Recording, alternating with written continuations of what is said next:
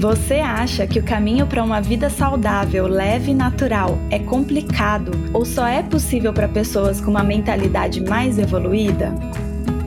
Eu sou a Amanda Bimbate. E eu sou a Sara Pinheiro, e aqui no Natural Pod vamos falar de forma simples, prática e sensível sobre o nosso caminho de conexão com a natureza e com a nossa essência.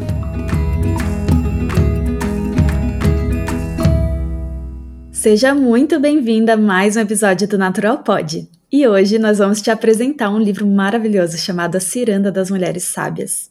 Eu, Amanda, tenho esse livro como um guia para minha jornada de autoconhecimento e também sempre trago sabedoria dele para dentro do conteúdo que produzo lá para o Rotina Orgânica, seja nas redes sociais ou em textos do blog.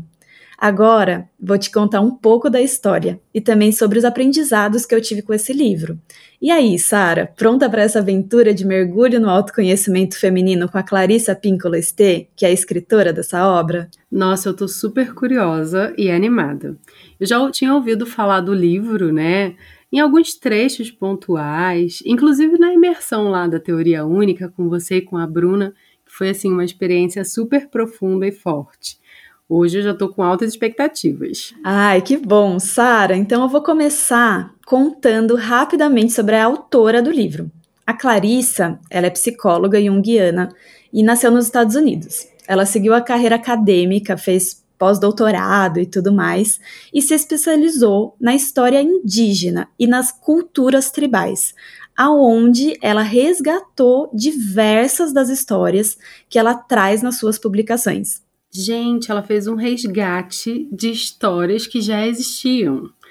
Nossa, essas histórias devem ser super antigas, né? E na maioria das vezes com conhecimento que vem de uma forma tão atual, né? Que preciosidade. Super, Sara. E, e essas histórias, elas formam muito bem esses arquétipos, né? É um resgate desses arquétipos. E o que, que é isso? É como se fosse essa característica interna das mulheres, das pessoas. Então, eu acho super valioso esse conhecimento da Clarissa. Muito legal. O livro Ciranda das Mulheres Sábias é super pequenininho em número de páginas, mas ele tem uma riqueza de conteúdo que eu não vejo em muito livro grandão por aí, viu? Me impressionou muito. Uma frase muito marcante que está em evidência no livro é: ser jovem enquanto velha e velha enquanto jovem. Essa frase evidencia super a proposta de perceber que as características da mulher sábia está presente dentro de nós, independente da nossa idade. Então, não são só as senhoras que têm essa sabedoria, né? É, ela está presente dentro de nós mulheres, independente da nossa idade, independente das nossas vivências, é algo intrínseco mesmo. E essas características, elas nos inspiram sabedoria, serenidade, confiança, cuidado, mas ao mesmo tempo, elas também incentivam coragem, ousadia, obstinação, intimidação para mim, é como se fosse um entrelaçamento de abertura e reclusão. É mais ou menos como se fossem opostos ao mesmo tempo complementares. Não sei se você conseguiu entender direito, Sara, mas são coisas que são tão opostas, mas que ao mesmo tempo fazem tanto sentido estar tá juntas. Não fez sentido para mim, sim é que a gente não consegue aceitar a ideia de que nós somos muitas coisas ao mesmo tempo, né? A gente pode sim viver extremos complementares. Exatamente. E, e é um olhar super aguçado para dentro, né? Para o que a gente é, para o que a gente vive. E nesse livro, o que me bateu forte foram três questionamentos assim que eu fiquei me fazendo enquanto lia. O primeiro deles é o que reprime essa nossa intuição? O que, que reprime essa vozinha que fala no nosso ouvido e que guia as nossas ações quando a gente precisa, quando a gente está aberta a ouvir? Esse questionamento foi super importante para entender como a sociedade lida com, com as mulheres no geral, como que eu me vejo dentro dessa sociedade e como que eu posso ouvir mais essa minha intuição, né? Essa mulher sábia que habita dentro de mim. E o segundo questionamento que eu me fiz é o que impede nós, mulheres, de sermos grandes? O que que deixa a gente assim quietinha, mas é, reprimida ali também? O que que impede a nossa expansão, a nossa criatividade, a nossa vontade? O que que impede a gente de fazer tudo isso? E o terceiro e último questionamento que eu me fiz também lendo esse livro é o que é ser sábia. Então, o que significa essa palavra de ser sábia nesses tempos de sociedade líquida, rasa, superficial, onde muitas qualidades físicas ali são exaltadas na mulher e não tantas qualidades de conhecimento, de criatividade, mais uma vez, de expansão. Então, o que é ser sábia? O que é trazer essa sabedoria para o nosso dia a dia? É difícil, né? Hoje em dia parece que não tem espaço para isso. Eu também sinto, Sara. Muitas vezes eu sinto que eu tô ali na minha para não causar problemas, sabe? Não sei se consigo me expressar direito dessa forma, mas acho que é bem por aí, é bem por esse caminho de não causar tanta tanto rebuliço, digamos assim, e não ter problemas para mim, no caso, porque hoje em dia qualquer coisa que a gente faz vira hater, vem hater ali, né, para perto, para falar coisas. É, uma mulher na caixinha não incomoda, né? Exatamente. E muitas vezes a gente faz isso para para manter a nossa saúde mental também. Eu várias vezes eu prefiro não opinar, digamos assim, para não causar esse tipo de desconforto para mim mesma. Então, ser sábia nesses tempos significa para mim entender quais são as melhores escolhas que eu consigo fazer em determinadas situações também, sabe? Para saber como que eu vou estar tá por inteira. Em alguns lugares, em outros eu escolho não estar. Por exemplo, o que, que é ser sábia para você, Sara? Você falou isso agora de fazer as escolhas e me veio aquela frase na cabeça que é escolha as suas batalhas, né? Eu vou entrar numa discussão política falando sobre feminismo com numa mesa machista. Será que cabe? Ou será que cabe quando eu percebo que as pessoas estão pelo menos abertas a refletir sobre aquilo, né? Eu dei um exemplo bem duro, bem bem ousado aqui agora, mas é muito isso, né? No dia que eu percebo que o meu corpo e a minha intuição tá pedindo reclusão, como você falou, nós vivemos dessa dualidade, eu não vou gastar a minha energia para expandir, para impor o que eu quero de uma forma onde eu vou precisar de mais força, mas quando o meu corpo está pedindo expansão, quando a minha energia estiver pedindo expansão, aí sim eu posso vir com toda essa força, colocando para fora tudo isso que eu sinto. Nossa, concordo muito, Sara. E no livro tem uma representação arquetípica da mulher, dessa mulher sábia, e essa representação ela nos direciona como num trechinho que eu quero trazer aqui para você, que eu separei. Preparei a lareira perfeita para nós. O fogo vai durar a noite inteira, suficiente para todas as nossas histórias dentro de histórias. E aqui nesse trecho do livro, é, a autora ela traz o tempo como um elemento primordial para acessar esse conhecimento ancestral. E tempo, Sara, é algo que a gente não tem dado tanta prioridade assim na nossa rotina. A gente não tem respeitado o tempo, né? A natureza já tem o seu tempo. É, eu acho curioso, porque hoje em dia, quando eu escuto alguém falando essa expressão, eu sou uma velha mesmo sendo nova. Eu imagino uma mulher jovem que gosta de coisas de uma senhora, sabe? Tipo, roupas confortáveis, ficar em casa sozinha, lendo um livro, tomando um chá, passando o carnaval no meio do mato, na paz e na tranquilidade da natureza. mas eu vejo muito em um tom pejorativo. Quando as mulheres falam, eu sou uma velha dentro do corpo de uma nova, eu percebo que isso vem com um tom pejorativo, sabe? E da forma como você falou aí, ela traz essa palavra, né, da mulher velha com significado de experiência e de sabedoria. Então, ela ressignificou essa palavra, né? Na verdade, essas palavras que vêm de uma ancestralidade ali da cultura indígena, né?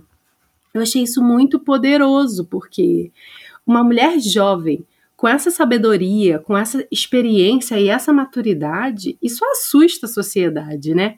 Uma mulher jovem que sabe respeitar o seu corpo, que sabe respeitar o seu tempo, que sabe respeitar o tempo das coisas e da natureza, ela tá pronta para botar abaixo tudo que a sociedade espera da gente, né? Maravilhoso, Sara. Eu concordo totalmente com isso. Essa parte da sabedoria, mesmo sendo uma mulher jovem, é algo que a Clarissa traz também num livro, né? E que eu percebi que é um conceito bem forte em relação a essa sabedoria, é que ela não está relacionada, por exemplo, a quantos livros você leu, a quantas línguas você fala, a quantos cursos você já fez, a quanto você já realizou na sua vida, o quanto de dinheiro você tem. Não é isso que traz a sabedoria dessa avó, né? Dessa mulher sábia, dessa velha a sabedoria ela vem como algo mais visceral, como algo ancestral, tribal mesmo, como próprio nosso, próprio da nossa natureza, das nossas vivências coletivas mesmo, como mulheres e da nossa memória coletiva. É desse resgate mesmo do que nós somos naturalmente. Então, ele não é um conceito estudado e testado. Essa sabedoria não é algo que existe um estudo científico que comprova aquilo ser daquele jeito. Não tem uma metodologia, uma teoria em cima daquilo. É mais como uma descoberta, um caminho, uma vivência nossa que vem e expande dentro de nós primeiro. É como se ela, essa sabedoria preenchesse quem nós somos, e a partir disso, a nossa intuição vem, essa vozinha vem no nosso ouvido e começa a guiar esses nossos passos, as nossas mãos também, para fazer o que a gente quer ver no mundo, né? Para trazer a nossa visão para o concreto, para o real. Amiga, você diria que então é uma sabedoria emocional? Eu acredito que ela é uma sabedoria ancestral, primeiramente, mas que sim, ela tá ligado às nossas emoções também, né? E também a esse nosso arquétipo de mulher mesmo, né? Esse, esse nosso jeito de fazer as coisas, jeito de olhar as coisas. Então tem a ver com emoção, que depois passa para o físico ali, mas que isso tudo é o que nós somos, essa é a minha visão sobre isso, pelo que eu entendi. E às vezes, Sara, é, ela retrata essa mulher, essa mulher sábia, sendo de carne e osso. Mas outras vezes, essa mulher, ela não é uma mulher real. Ela, essa mulher existe de alguma maneira, em algum lugar, dentro das nossas lembranças ou ela se materializa, ou ela existe através da nossa intuição. E aí eu trouxe um outro trechinho aqui do livro que eu gostaria de ler para você, que retrata um pouquinho do que a Clarissa traz na Ciranda das Mulheres Sábias como essa mulher, né, como essa personalização dessa mulher sábia. Portanto, que bom para nós que a fonte de sabedoria surja de modo bastante confiável e não somente nos mitos. Se você olhar em volta, na realidade, é provável que também perto de você haja uma idosa maravilhosamente excêntrica, ligeiramente irritadiça, arrumada com elegância e ou desalinho, ousada, forte e bela. Pense bem, você não conhece algumas criaturas veneráveis que são semelhantes à mulher sábia que aparece nesses contos? Uma mulher que costuma ser perita em sagacidade, cálculos exatos, meios aparentemente mágicos e sem dúvida sábias estratégias? Conhece? E se acha que não, pense de novo, porque pode ser que você seja ela em formação. Você, você mesma. Esse trecho, Sara, me lembrou muito assim um período da minha vida que eu senti necessidade de me conectar com a sabedoria dessa mulher interna, de resgatar a minha identidade, de jogar tudo pro alto e começar do zero, de acalmar o, o ego que muitas vezes gritava comigo. E mais uma vez, como a gente já disse em outros episódios, essa intuição, essa sabedoria, ela vem como um sussurro, não como um grito e, e devolver mesmo a melodia da ciranda da vida e me sentir eu mesma, eu inteira. E, e essa sabedoria, Sara, eu acredito que começou aí a florescer em mim. Você tem alguma história, alguma coisa nesse sentido? Nessa descrição vem alguém na sua cabeça? Eu acabei de descobrir que eu estou acompanhando algumas mulheres sábias em construção. Inclusive, são pessoas que me fazem mergulhar em conversas profundas, sabe? Conversas que eu costumo dizer que me alimentam. Conversas delicadas, conversas sobre sentimentos, sobre sensações. Essas mulheres, elas estão na mesma jornada de autoconhecimento, que é a jornada que eu estou vivendo, né? Então, é, eu acho que eu sou uma delas também, e entender isso agora com o texto que você trouxe deixou o meu coração quentinho, porque, primeiro, por saber que eu sou uma mulher dessa em construção, né?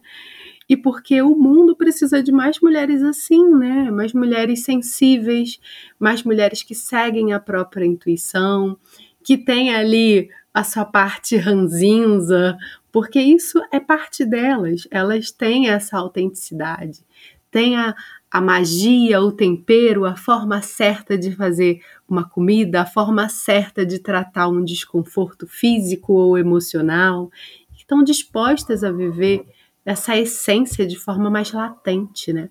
Eu também acredito que eu sou uma dessas mulheres em construção, Sara e quero muito ver cada vez mais mulheres em construção no mundo. A autora, ela sempre utiliza metáforas que vão desde a mitologia lá das tribos que ela estudou até a nossa relação com a natureza mesmo, né? Então ela traz alguns exemplos das árvores, por exemplo. Então ela faz um paralelo entre as raízes e essa mulher interna, essa mulher oculta, essa mulher que busca pela vida e que nutre os nossos sentidos, aguçando a nossa intuição. Nesse comparativo, ela questiona a relação humana com a natureza. E eu trouxe outro trecho aqui, Sara, para a gente conversar um pouquinho mais sobre ele. A vida de uma árvore, a vida de uma mulher não precisava e não precisa ser assim, tolhida e retalhada para abrir caminho para outra coisa de valor duvidoso. Há outros modos de viver sua vida e deixar outras vidas em paz, de se harmonizar, de chegar ao pleno florescimento por toda parte. Nesse ponto, Sara, me vem muito em mente o quanto nós somos bombardeadas com padrões de beleza que sufocam a mulher oculta.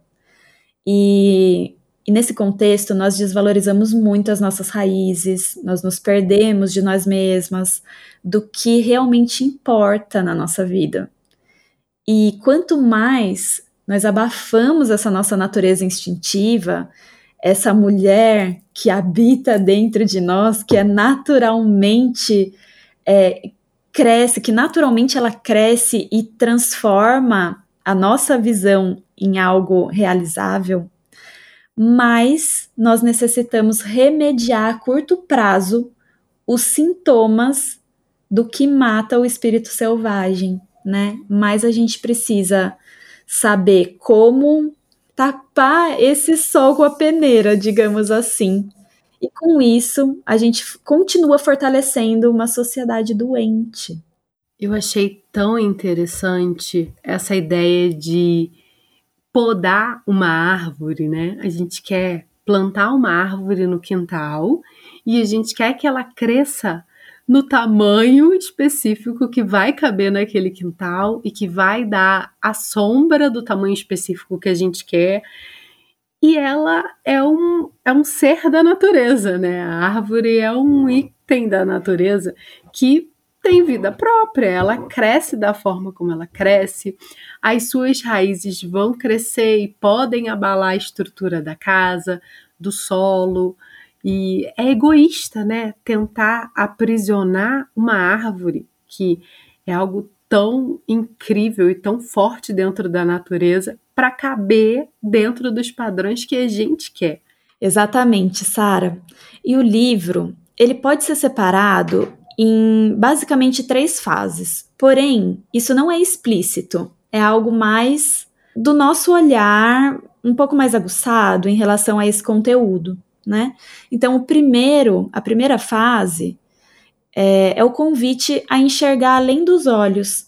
Então, como que a gente pode olhar para as coisas de uma maneira diferente, né? E trazer essa intuição, trazer essa sabedoria da mulher sábia presente no nosso dia a dia, no que a gente está fazendo durante a nossa rotina, em como a gente vê as coisas, como a gente considera o tempo, por exemplo, é, dentro disso tudo, no meio disso tudo.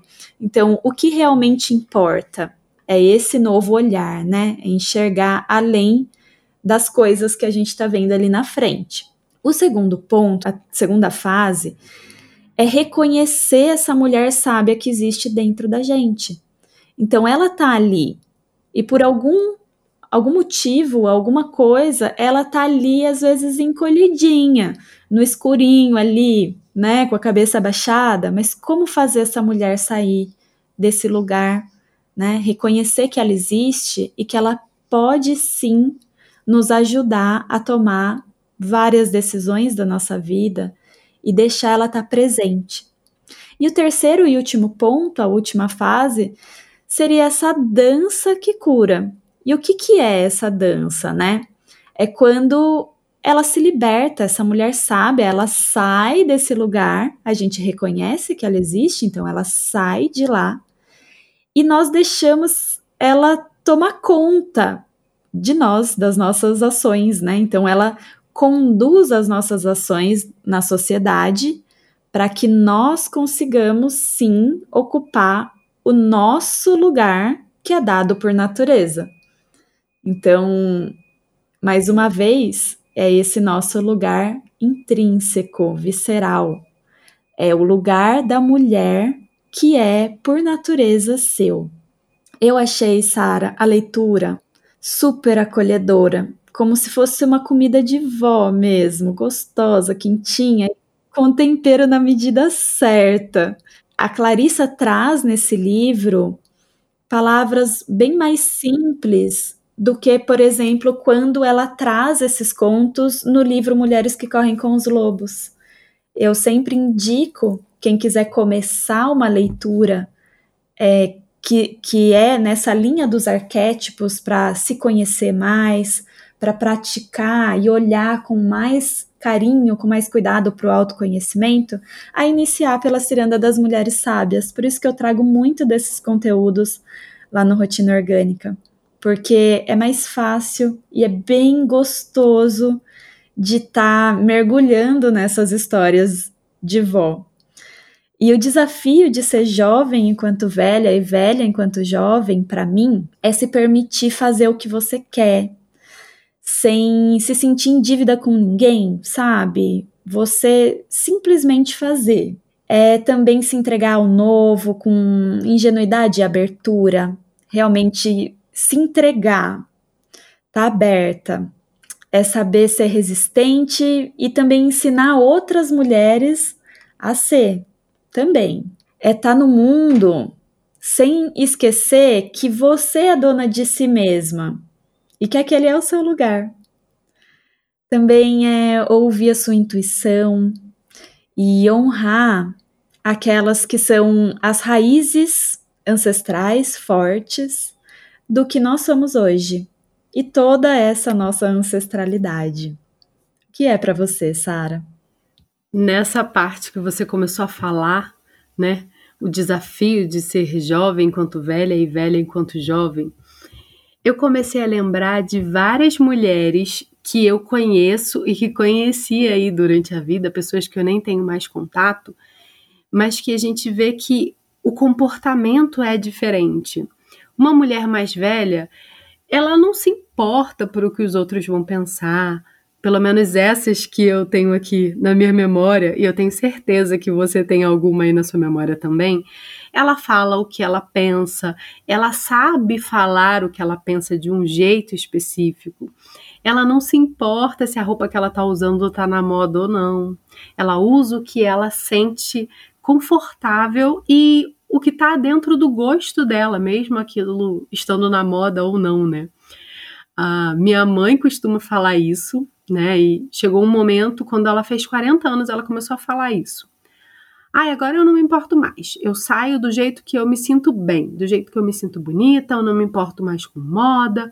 E você vai ver, depois que você passar dos 40, você vai perceber que é uma bobeira ficar se importando é, com o que os outros vão pensar e tentando se ajustar para caber no que os outros vão gostar, do que os outros vão achar bonito. Então agora, agora eu me visto para mim, agora eu me arrumo para mim, do jeito que eu acho que tá bom. E aí, isso veio aqui à minha memória, sabe? Algumas outras mulheres maravilhosas com quem eu já trabalhei que têm esse comportamento, né? Então, achei isso fantástico. É como se a autenticidade viesse com mais força junto com essa maturidade da idade, mas que também pode vir enquanto você é jovem. Eu queria também fazer um comentário ainda voltando lá na história da árvore, que eu gostei bastante, mexeu muito comigo aqui. Nessa comparação da mulher com a árvore, me veio muito o padrão de comportamento esperado da mulher. Muito mais do que o padrão de beleza, sabe? É como se a vida da mulher viesse com um roteiro ali, aquele roteirinho de carreira, trabalho, casamento, filhos, uma vida bem sucedida ideal que a gente sabe que na vida real não é assim, né? E eu acho que é até o que se espera escutar de uma mulher, sabe?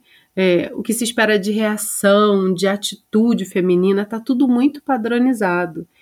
Eu fiquei aqui me questionando: será que a gente está sendo fiel ao sussurro da nossa intuição? Ou a gente está caindo no comodismo de seguir esse caminho pronto, de olhos fechados, sendo uma árvore podada? Fiquei aqui com esses questionamentos fervendo no meu coração e na minha cabeça. Eu quero muito agradecer a você que continuou com a gente até aqui. E se você gostou de todo esse conteúdo do episódio de hoje e quer se aprofundar, nós vamos deixar um link aqui embaixo do livro. E para você estar tá mais pertinho da gente, você pode nos encontrar no Instagram, arroba Sara Pinheiro, e a Amanda na arroba Rotina Orgânica. Muito obrigada a você que nos escutou até aqui. E para ser notificada de novos episódios, é só se inscrever no seu tocador de podcast favorito. Agora, se você tiver sugestões de pauta e comentários sobre o programa, entre em contato com a gente através do e-mail e das nossas redes sociais, que estão aqui embaixo na descrição. Nos encontramos no próximo episódio. Até mais!